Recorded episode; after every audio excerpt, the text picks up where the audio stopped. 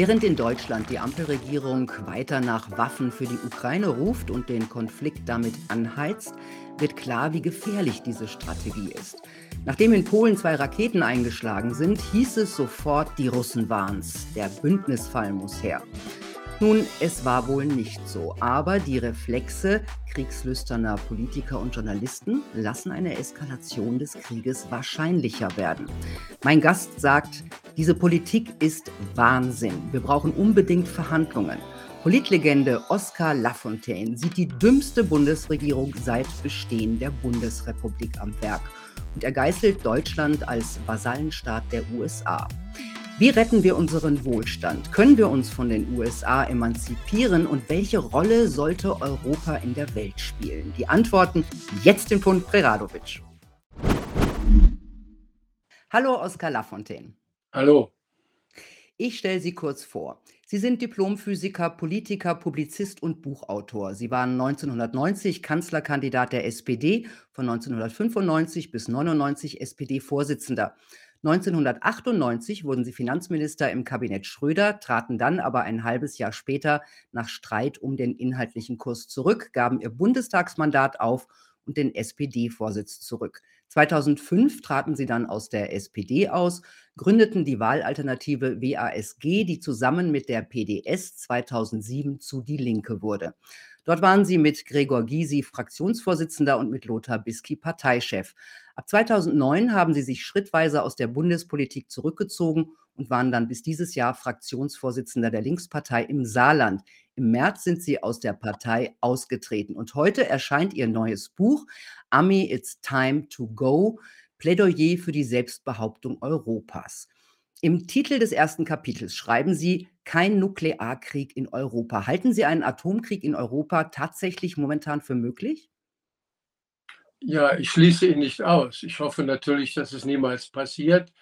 Aber wie man so jetzt auch in den jüngsten Entwicklungen sehen kann, wenn eine Rakete in Polen einschlägt und zunächst gar nicht klar ist, was passiert, dann weiß man nie, wie die Reaktion von wem sein wird. Das ist das Erste. Das Zweite, was viel zu wenig diskutiert wird, ist die ständige Destabilisierung der Lage durch die Technik.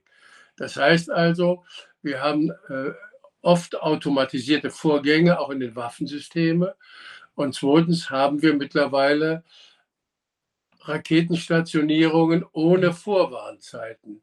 Wenn also etwa an der ukrainischen Grenze eine Rakete steht, die atomar bestückt ist, was ja die Absicht der USA ist, dann haben die Russen in Moskau keine Vorwarnzeit, sie können überhaupt nicht reagieren.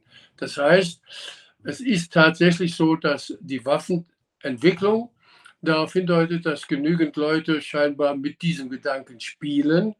Und das Zweite ist eben, dass unvorhergesehene Ereignisse immer wieder zu irgendwelchen Dingen führen können. Nur ein drittes, wir hatten ja schon mehrfach Situationen, in denen Einzelne den Nuklearkrieg verhindert haben. Am bekanntesten ist der, das U-Boot der äh, UdSSR damals, das in der Nähe von Kuba äh, sich aufhielt und das eben nicht mehr wusste, äh, was jetzt eigentlich Sache war. Der Kommandant glaubte, der Nuklearkrieg habe begonnen und wollte eben selber ein Nukleartorpedo abfeuern. Aber da drei Offiziere zustimmen mussten, hat einer gesagt, ich mache nicht mit. Der hat damals eben die Welt vor einem Nuklearkrieg bewahrt. Dasselbe war in Okinawa, das habe ich erst in den letzten Monaten erfahren. Da war es so, dass die dortige amerikanische Besatzung in Japan äh, einen Befehl erhielt, sie müssten jetzt Torpedos abfeuern, 48 nuklear bewaffnete Torpedos. Und ein US-Offizier hat eben gesagt, nee, da stimmt etwas nicht, wir müssen das überprüfen, weil einige Ziele in China lagen, das konnte ja gar nicht sein. Und Gott sei Dank durch mehrfache Überprüfung ist auch dieser Nuklearkrieg verhindert worden. Und dann am bekanntesten wohl ist äh, die Geschichte des Oberst Petrov, der in der Zentrale saß und die Meldung hatte, Interkontinentalraketen kommen. Und dann musste er eigentlich schon auf den Knopf drücken, wegen der Zeiten, der Flugzeiten. Aber er hat es nicht gemacht und auch hier die Welt vor einem Nuklearkrieg bewahrt. Mhm.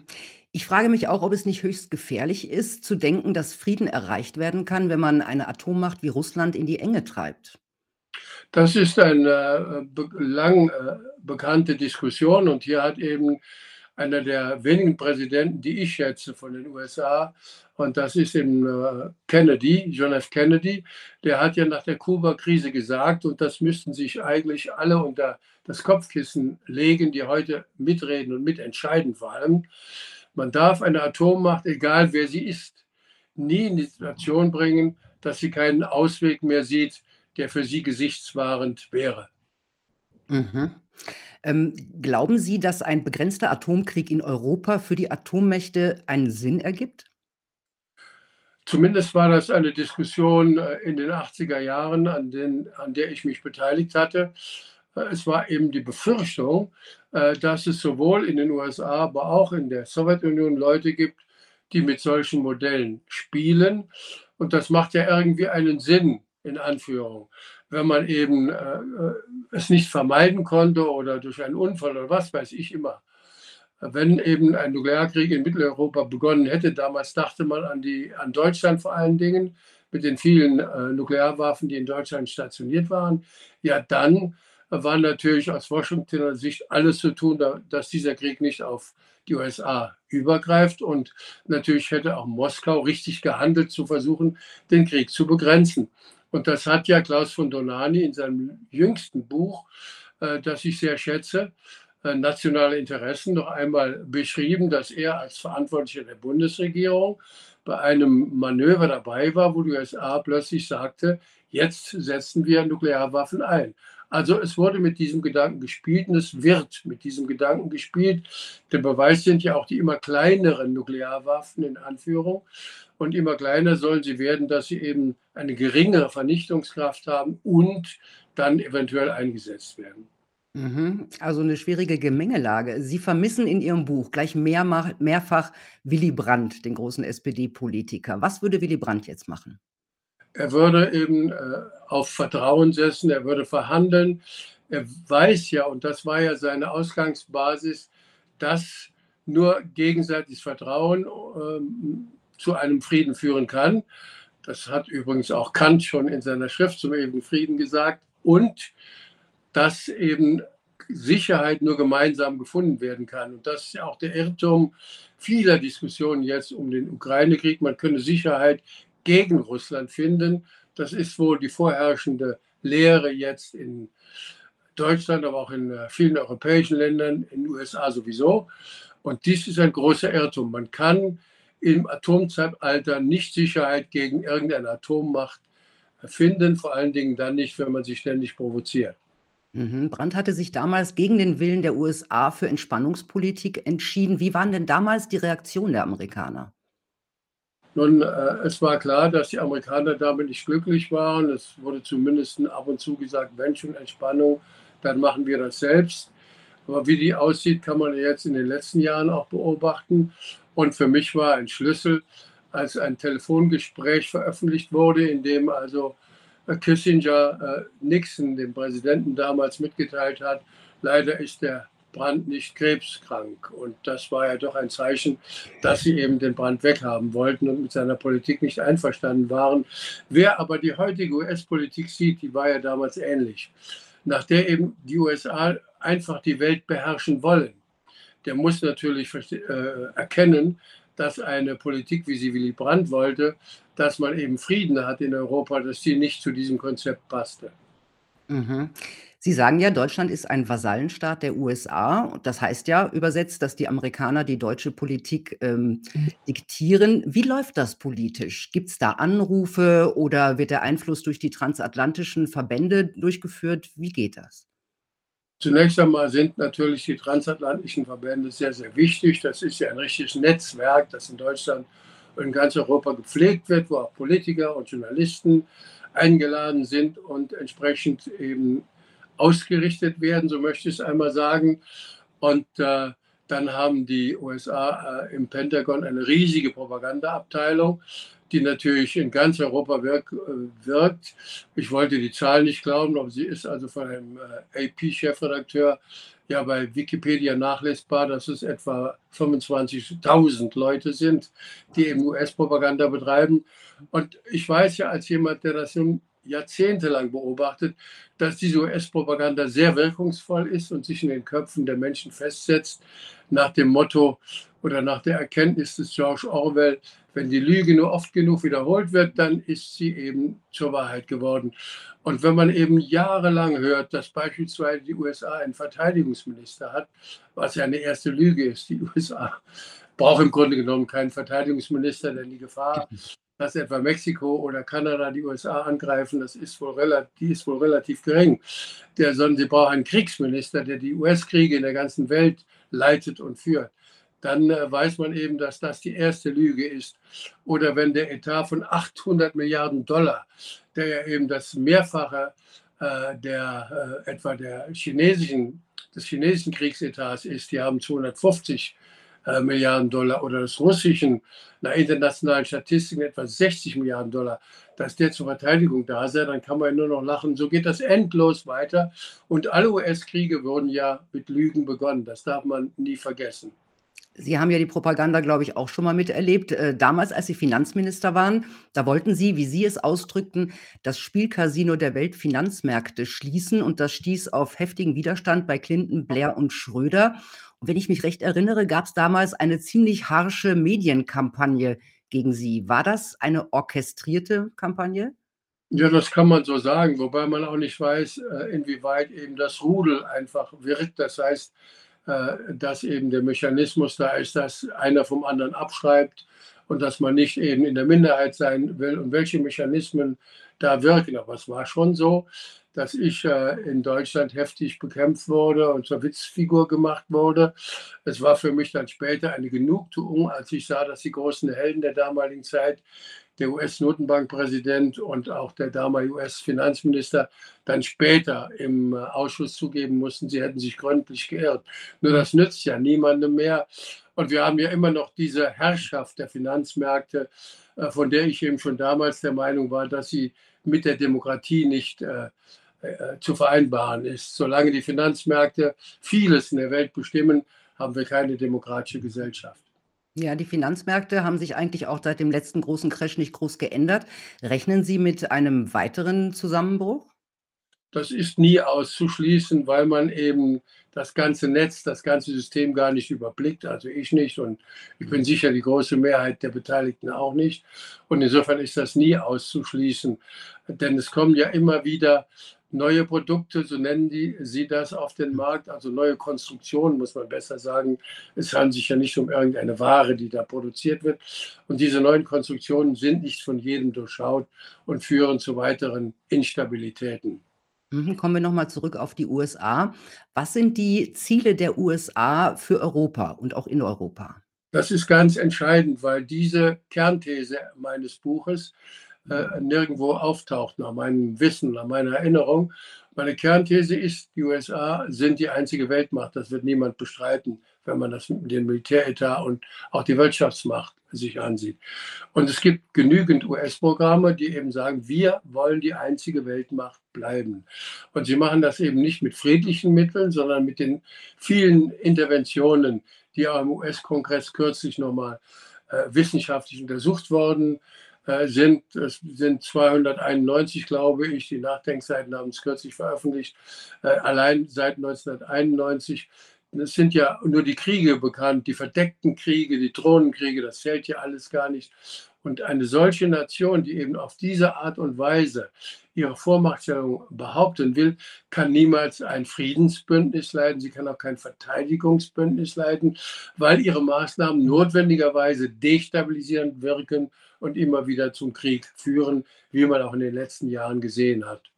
Genau, und in, in Ihrer Kernthese führen Sie weiter aus, ergo muss die deutsche und die europäische Außen- und Verteidigungspolitik grundlegend verändert werden. Was schlagen Sie da vor? Ja, dass die Europäer ihre Sicherheit selbst organisieren äh, und da würde sofort gesagt werden in einer äh, öffentlichen Debatte, ja, aber wir brauchen die USA. Ohne die USA können wir uns nicht verteidigen. Ich frage, gegen wen? Wenn Russland einen Militäretat von 60 Milliarden hat und die Deutschen und die Franzosen allein deutlich mehr oder die NATO-Partner in Europa 300 Milliarden, dann ist das einfach nur eine weitere Lüge. Selbstverständlich können sich die Europäer auch selbstständig verteidigen und organisieren. Im Übrigen äh, kann ich nicht erkennen, äh, dass äh, die Propaganda, die ja überall geübt wird, die Russen würden sich darauf vorbereiten, dann auch nach Europa vorzudringen, dass die eine Substanz hat. Die Russen haben jetzt gelernt, dass sie äh, im Grunde genommen, wenn es nicht um Atomstreitkräfte geht, äh, relativ schwach sind und dass sie kaum in der Lage sind, ihre Ziele in der Ukraine irgendwie zu erreichen. Wenn es dann um eine europäische und auch also gemeinsame deutsche, europäische Verteidigungs und Außenpolitik geht, müsse Deutschland dann auch aus der NATO austreten? Das ist äh, eine äh, Frage, die zu irrtümlichen Schlussfolgerungen führt, weil die NATO ist immer noch damit besetzt, dass ähm, die, ähm, die Leute glauben, das ist unsere Sicherheit. Nein, wir brauchen eben eine NATO, um also den Begriff aufzugreifen, ohne die USA. Deshalb eben Kernthese, ein Verteidigungsbündnis, das soll ja die NATO mhm. sein, darf nicht von einer aggressiven Supermacht, die eben die Weltherrschaft behauptet, äh, angeführt werden. Das kann nie funktionieren, hat auch nie funktioniert.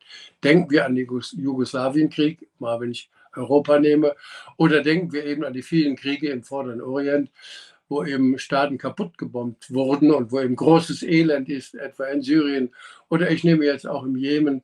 Und denken wir daran, dass die USA ja jetzt schon auch in ihren strategischen Papieren stehen haben, die nächste Auseinandersetzung beginnt oder, oder ist die mit China, weil China ist der wirklich große Rivale der Vereinigten Staaten. Und äh, es müsste doch eigentlich leicht verständlich sein, dass Europa sich in solche Auseinandersetzungen nicht einbeziehen lassen darf. Und für Deutschland müsste das noch mehr verständlich sein, denn wir brauchen im Grunde genommen zwei Dinge, die jetzt äh, kaputt gemacht werden sollen, insbesondere durch die abenteuerlich sich verändernden Grünen. Einmal, wir brauchen die äh, Rohstoffe aus Russland, um unsere Industrie in Zukunft auch problemlos versorgen zu können. Und zweitens, wir brauchen auch den großen und wachsenden chinesischen Markt. Mhm. Ähm, was ist denn mit äh, US-Basen wie Rammstein in Deutschland? Müssen die dann auch aufgelöst werden? Ja, das war ja die äh, ähm, Politik Charles de Gaulle, den ich auch in meinem Buch erwähne und äh, an dem ich mich immer orientiert habe in den letzten Jahrzehnten. Seine Kernthese war, ein Land muss über Krieg und Frieden selbst entscheiden können. Wenn aber die USA eine Militärbasis wie Rammstein, bleiben wir mal bei der, auf, in einem Land hat und da auch noch ihren Drohnenkrieg führt, dann ist es ja lächerlich zu behaupten, Deutschland sei selbstständig und souverän. Ja, und dann ist Deutschland auch Kriegspartei. Ähm, Deutschland liefert Waffen in die Ukra Ukraine, ist für Russland auch eine Kriegspartei. Deswegen, was ist denn das US-Ziel in der Ukraine? Das haben Sie ja gesagt. Manchmal sind, äh, die, äh, sind ja die US-Politiker relativ offen der äh, sogenannte Verteidigungsminister, also der Kriegsminister, hat ja gesagt, wir wollen so lange Krieg führen, bis die Russen richtig erschöpft und geschwächt sind. Das ist ihr Ziel. Mhm. Todesopfer sind egal, ich sage das mal. Das äh, merkt man ja auch bei der öffentlichen Kommunikation. Da kriegt man ja manchmal nur noch das Grausen, wenn man sich das alles anhört. Und äh, jetzt gibt es ein leises Zeichen der Hoffnung, dass eben der Einschlag der ukrainischen Rake äh, Abwehrrakete in Polen von den USA nicht zum Anlass genommen wurde, die nächste Kriegslüge äh, äh, zu verbreiten. Denn sie hätten ja sagen können, wir haben gesicherte Erkenntnisse, dass diese Rakete aus Russland kam. Und dann hätte der ganze Westen, unsere Presse, sie hätten das alle übernommen, kritiklos. Mhm. Und dann hätten sie weiter eskalieren können. Offensichtlich gibt es irgendwelche Überlegungen, dass man nicht weitergehen kann. Es gibt ja auch im neuen Kongress nicht ohne weiteres in den Vereinigten Staaten die äh, Bereitschaft, also im Repräsentantenhaus, ich muss mich präzisieren, äh, diesen Geldausgaben, die gefordert worden sind und geflossen sind in den letzten Monaten, die ohne weiteres fortzusetzen. Also es kann sein, dass jetzt langsam ein Umdenken beginnt. Aber ist die Frage, verdienen die, also geben die USA Geld aus in der Ukraine oder verdienen sie dort auch viel Geld? Gut, so genau, so genau weiß ich das nicht, weil ich ja die Zahlungsflüsse nicht selbst mhm. kenne. Aber wie ich die USA kenne, äh, vor allen Dingen die Waffenindustrie, die wird natürlich nicht die Waffen ausleihen oder verschenken. Das entspricht nicht ihrem Ethos, sondern sie wird kräftig verdienen. Und wie ich die USA kenne und kennengelernt habe in den letzten Jahrzehnten, werden sie versuchen, möglichst viel Geld von ihren Bündnispartnern einzusammeln. Äh, die Europäer haben ja noch nicht so richtig bemerkt, dass beispielsweise die ganzen Bombenkriege, die USA führen, von ihnen insofern auch immer mitbezahlt werden müssen, als die USA äh, einfach zuschauen, wie dann die Flüchtenden alle in Europa aufgenommen werden müssen und natürlich versorgt werden müssen. Da, ich, will da, ich unterstütze das. Wir können ja diese armen Menschen nicht allein lassen, aber die USA tun so gut wie nichts. Aber man merkt, Sie sagen, Sie sagen, ich unterstütze, das ist auch so ein Thema, wo man ganz schnell sich absichern muss heutzutage, ja, weil man sofort wieder irgendwo hingedrängt wird. Ne? Also, das ist richtig, weil ja mhm. äh, doch zu beobachten ist, dass die Gesellschaft sich sehr, sehr negativ verändert, verändert hat, weil alle diejenigen, das hat man in der Corona-Pandemie erlebt und jetzt auch im Ukraine-Krieg, die abweichende Meinungen haben, sehr schnell in die Ecke gestellt werden als Verschwörungstheoretiker, als Putin-Freunde, äh, was weiß ich alles. Das ist eine Entwicklung, die also erst nach meinem Eindruck in den letzten Jahren richtig begonnen hat. Und der Höhepunkt war für mich ja eben auch auf der anderen Seite etwa die Verleihung des Friedenspreises des deutschen Buchhandels an einen Schriftsteller der Ukraine, der eben die Russen als Tiere und als äh, Ungeziefer und was weiß ich alles in seinem Buch bezeichnet und sagt, äh, sie sollen in der, die Schweine sollen in der Hölle braten.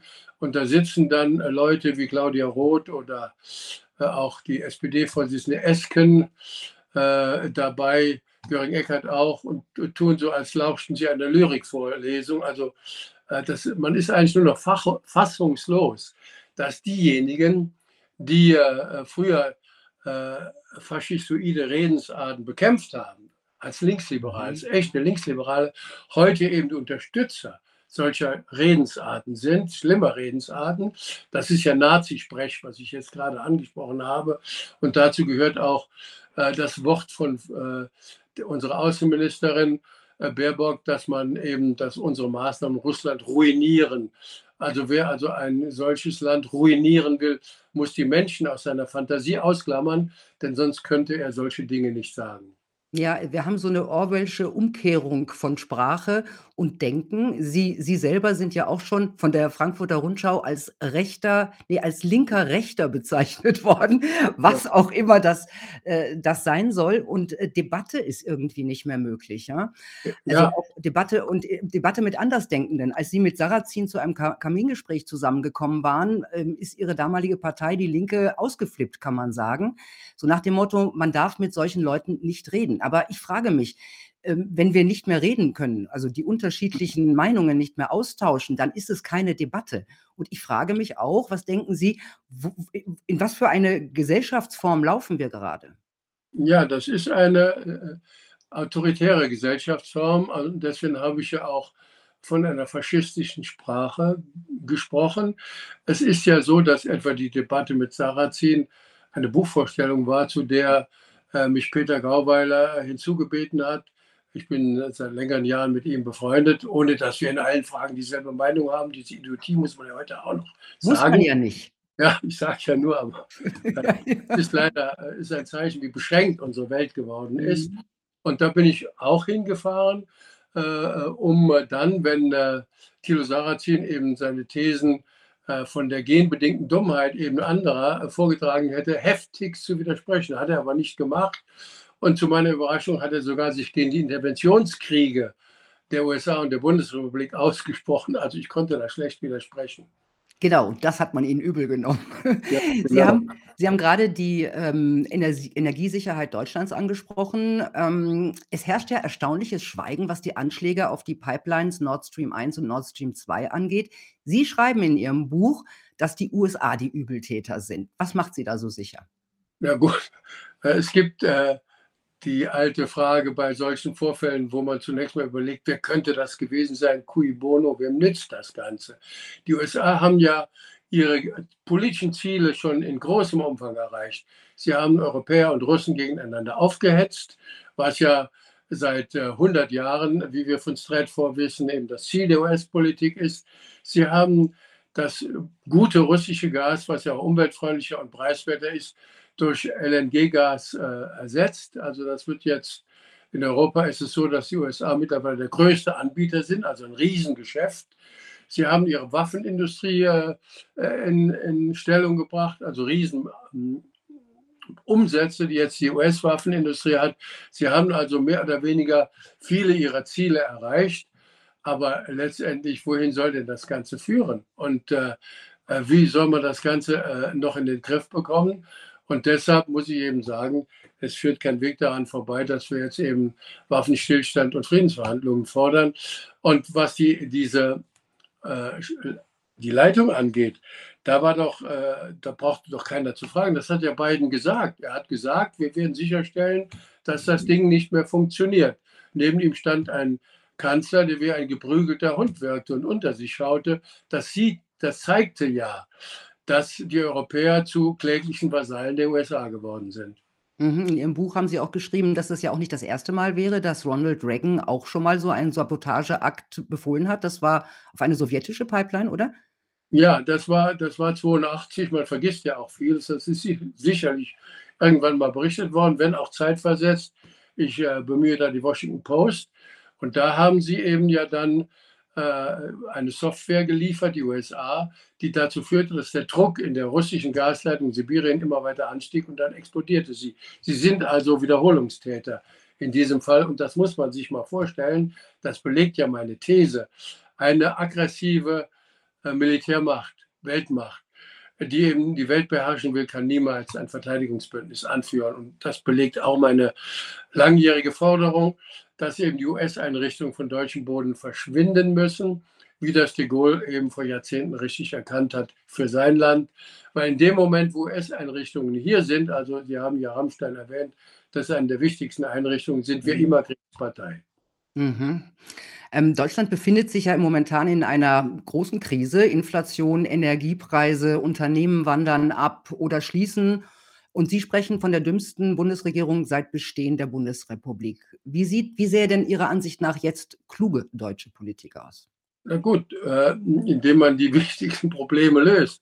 Und mhm. die Frage ist ja, wie kriege ich die Gaspreise runter? Jetzt sind sie ja wieder am Fallen, das weiß ich ja. Die Frage ist ja nur, wie lange hält das an? Auf jeden Fall wird das LNG-Gas, also das amerikanische US-Gas wird also teurer sein als mhm. das Russengas, was im Übrigen ja jetzt auch in Europa fließt, allerdings über alle Weltmeere verflüssigt und so weiter. Frankreich ist ja mit zu einem der großen Abnehmer geworden, die Spanier ohnehin. Das ist ja alles so verlogen und so wirre. Nur eben die dümmste Regierung Europas hat das scheinbar alles noch nicht gemerkt. Nur was wäre zu tun? Man würde Verhandlungen mit Russland aufnehmen, wieder Gaslieferungen zu haben. Das wäre das Erste. Und man würde eben den Grünen beispielsweise sagen, entweder ihr hört auf, im Namen der USA jetzt auch noch ständig äh, euren Krieg mit China, euren Wirtschaftskrieg mit China zu beginnen. Äh, wir brauchen eine gute wirtschaftliche Beziehung äh, mit äh, China, vor allem die deutsche Industrie. Also das müsste man stoppen und dann würde sich einiges ändern. Ja, weil so fragt man sich auch, ähm, ob, ob es überhaupt genug Energie und Gas gibt. Die USA haben ja auch schon gesagt, hm, ja, wir liefern, aber auch nicht zu viel, wir brauchen es selber. Katar hat auch abgewunken, weiß jetzt nicht, was Aserbaidschan da gesagt hat. Ähm, aber es kann ja auch sein, dass es gar nicht genug gibt, mal ganz abgesehen vom Preis, oder? Ja, selbstverständlich kann das sein. Wir haben ja eine wachsende Weltbevölkerung. Wir haben ja gerade in Anführung gefeiert 8 Milliarden Bewohner mit steigender Tendenz. Ja, die brauchen alle Energie und die muss ja irgendwo herkommen. Aber die Energievorräte sind endlich. Wir haben ja eben noch nicht die Maschine erfunden, die endlos läuft. Insofern, wenn man nur auf die Weltkugel blickt, dann muss man sich doch klar machen, dass eben wir ohne die riesigen Vorräte Russlands den Wohlstand in Deutschland und das, was die deutsche Industrie braucht, äh, nicht aufrechterhalten können. Mhm, das heißt, ohne russische Energie wird Deutschland verarmen? Ja, das ist äh, eine hohe Wahrscheinlichkeit. Es kann ja sein, dass äh, wir kurzzeitig da dort noch einen Ausweg finden, aber der Ausweg ist ja jetzt schon äh, scheinbar nicht möglich, denn ich habe ja gesagt, dass über andere europäische Staaten äh, das russische Energie natürlich viel teurer, die, Russ das russische Gas wieder nach Deutschland zurückkommt. Man fasst sich nur noch ans Hirn. Ja, und das wichtigste Projekt dieser Regierung ist ja die Bekämpfung des Klimawandels, also die Energiewende. Jetzt haben einige meiner Interviewpartner bereits gesagt, die baut auf billiges russisches Öl und ist ohne das gar nicht möglich. Stimmen Sie dem zu? Äh, billiges russisches Gas, um eben die Gasübergangslösung Gas, ja. äh, äh, zu haben. Das war auch lange Zeit Politik der Grünen. Ich muss immer wieder auf Sie zurückkommen, weil ich ursprünglich mal mit Ihnen sympathisiert habe und fassungslos bin, was sich da alles getan hat.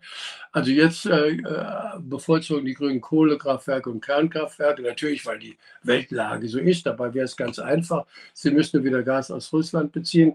Aber es kommt ja noch etwas anderes, warum die Grünen ungeeignet sind, zum Klima, äh, zur Klimarettung in der Welt beizutragen. Sie äh, hetzen im Auftrag der USA systematisch gegen Russland und gegen China. Und wie sollen wir das Weltklima stabilisieren ohne Russland und China? Das ist mir noch nicht klar geworden. Nee, verstehe ich.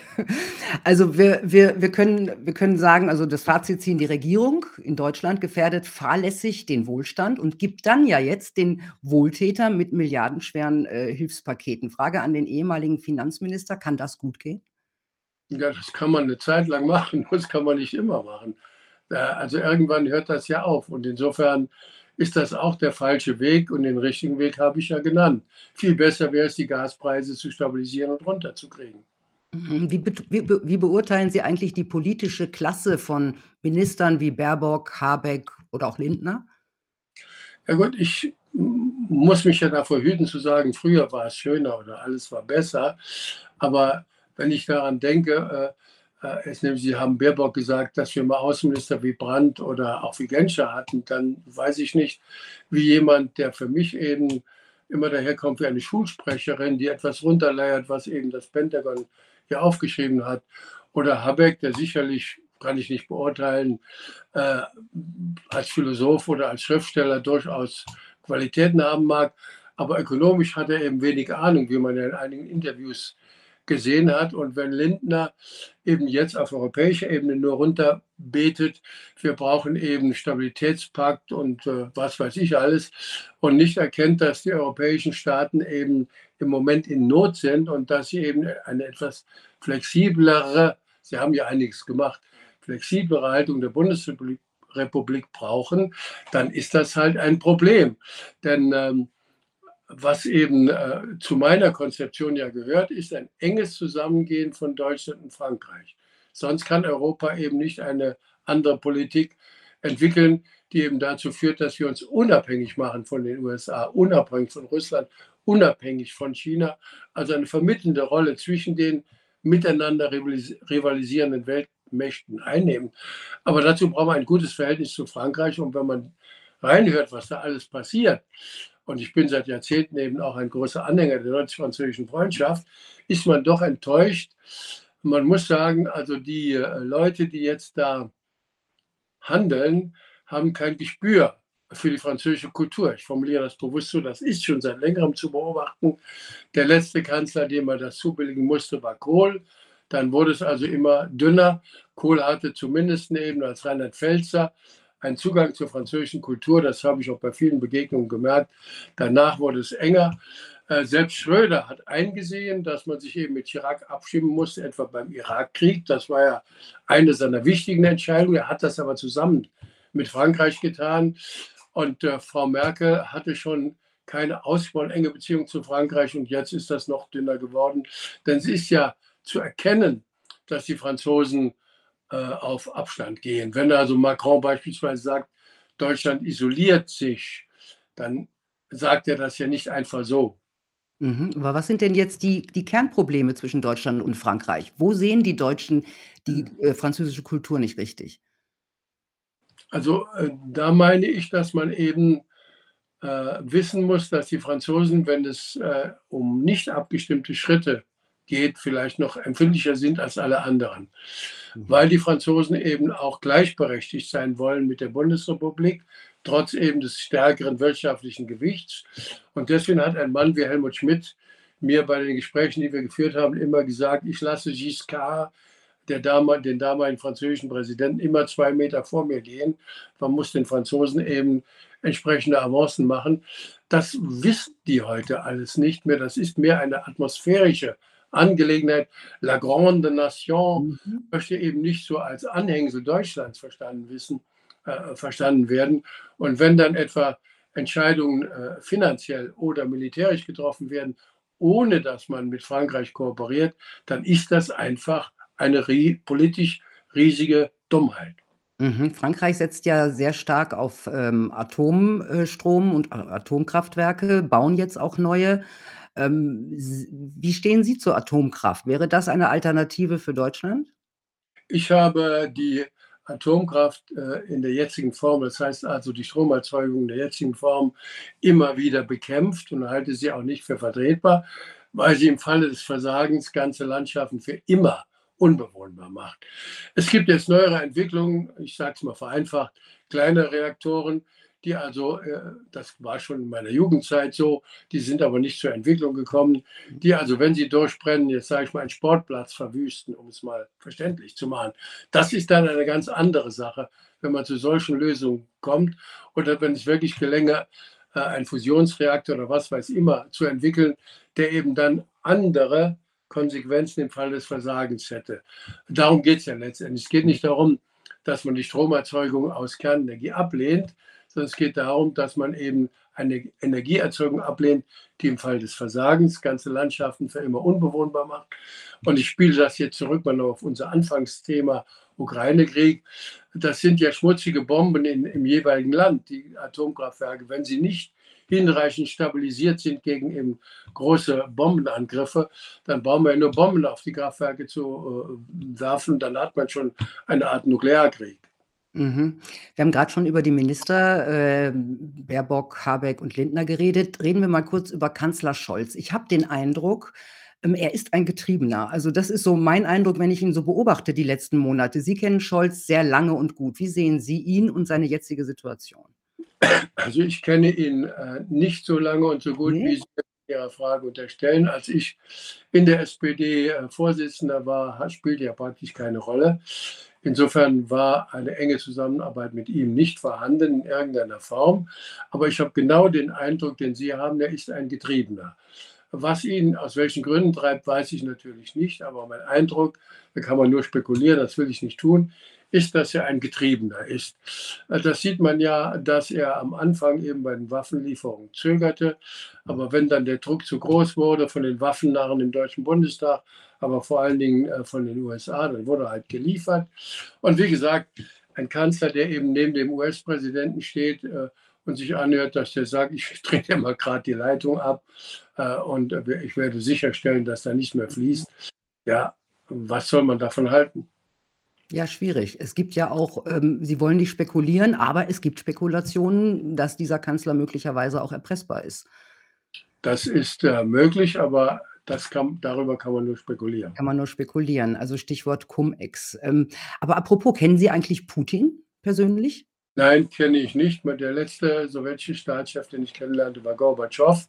Mhm. Und äh, Deswegen habe ich auch in, in, manchen Diskussionen, wo eben irgendwelche Grünen oder wer auch immer mir vorwarfen, ich sei ein Putin-Versteher, gesagt, nein, ich bin ein Gorbatschow-Versteher. Ich habe verstanden, dass dieser Mensch die, äh, die Welt liebte, das Leben liebte und den Frieden wollte. Und deshalb hielt ich ihn und halte ihn für einen großen Staatsmann.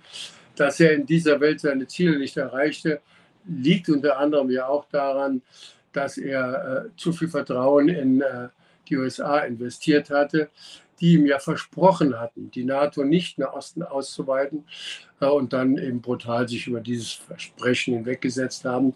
Es gibt immer wieder und gab US-Politiker, die vernünftig sind, die davor gewarnt haben. Der wichtigste wahrscheinlich in der außenpolitischen Diskussion ist George Kennan. Das war so eine Art Großmeister der US-Diplomatie im letzten Jahrhundert. Der hat gesagt, wenn er das macht, dann wird Militarismus und Nationalismus in Osteuropa, vor allen Dingen in Russland zunehmen. Und man kann es ja jetzt beobachten. Und wenn man dann liest, also, dass auch nicht nur im Westen, ich habe ja einige Dinge genannt, sondern auch in Russland jetzt eine Sprache einzieht, auch in Fernsehdiskussionen, die nur noch faschistoid zu nennen ist, dann hat eben Kennen genau vorausgesehen, was passiert. Sie haben es ja gerade angedeutet, die USA, äh, sind immer näher an Russland gerückt, äh, auch mit, äh, Raketen, mit der NATO-Osterweiterung.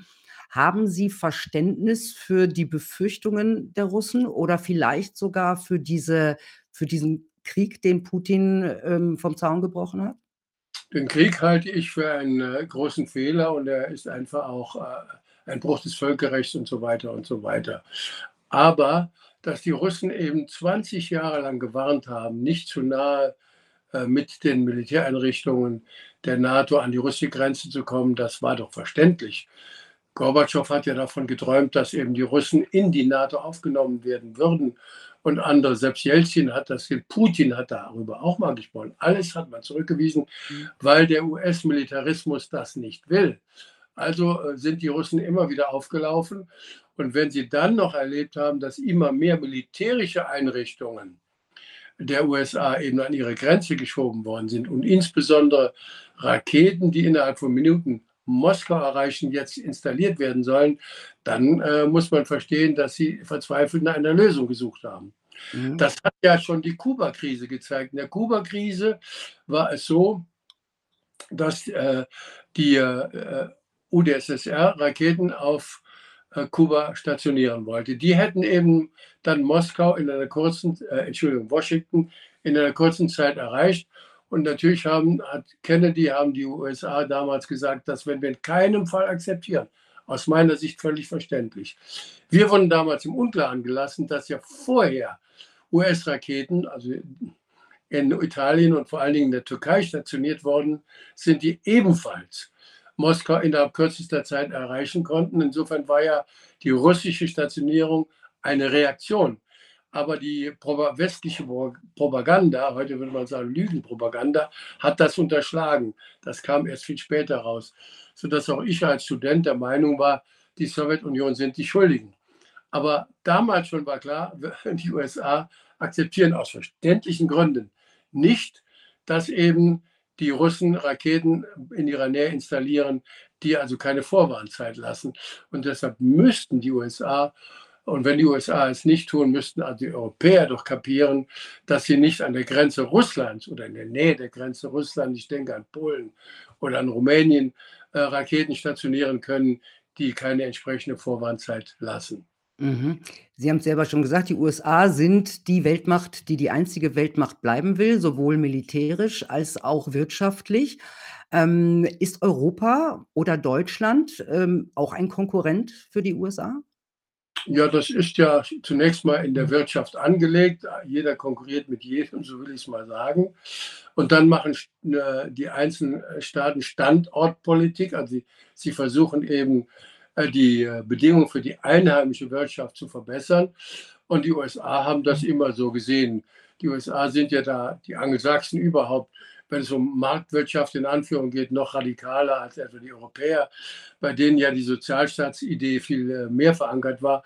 Also selbstverständlich haben die, Amerik die USA, muss ich sagen, Amerikaner ist ja schon eine Sprache, die wir eigentlich nicht benutzen sollten. Es gibt viele Amerikaner, die damit nichts zu tun haben. Also die USA haben Europa immer als Konkurrenten gesehen.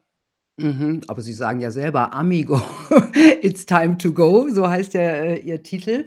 Ähm, das heißt auch, dass die USA, sagen wir mal, eine Freundschaft zwischen Deutschland, Europa und Russland auch im Grunde als Problem für ihre Vormachtstellung sehen würden.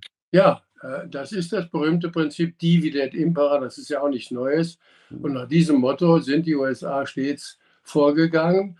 Und das schreiben sie auch in einzelnen Aufsätzen oder Papieren.